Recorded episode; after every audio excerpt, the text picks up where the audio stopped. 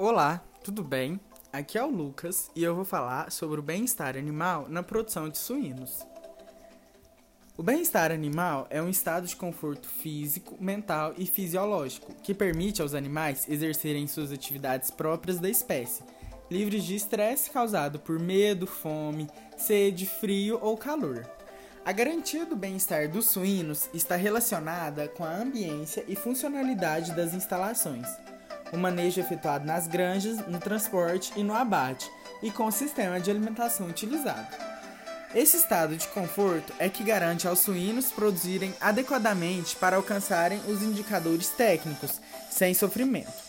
Atualmente, as equipes de produção das granjas, dos transportadores e dos abatedouros são constantemente capacitadas para proporcionar o máximo de bem-estar e para eliminar o sofrimento dos animais durante todas as fases, que são da granja até o abate, sendo essas capacitações obrigatórias e auditadas pelos organismos de controle e pelos principais compradores, como supermercados, fast foods e importadores em geral.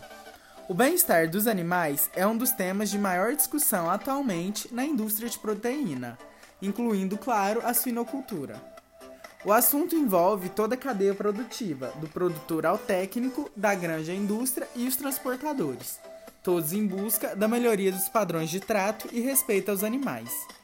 Eu vou falar um pouco sobre as cinco liberdades do bem-estar animal, que são elas: a primeira, livre de fome, sede e má nutrição.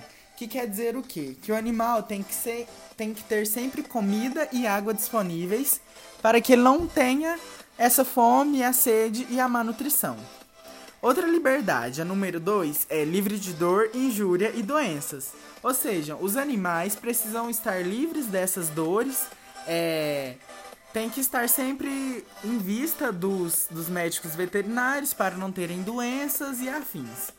Eles têm que estar livres do desconforto, ou seja, sem frio, sem calor, essas coisas.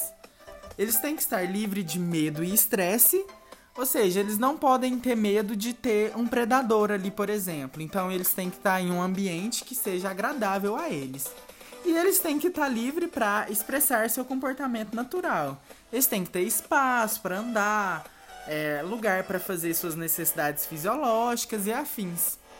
E é, é isso. Este foi o podcast de hoje e muito obrigado pela atenção.